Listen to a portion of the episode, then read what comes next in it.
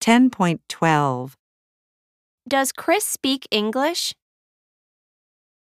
What do you have for breakfast? Did Lucy call you yesterday? When did you arrive at the airport? Is it snowing now? Where are they going next week?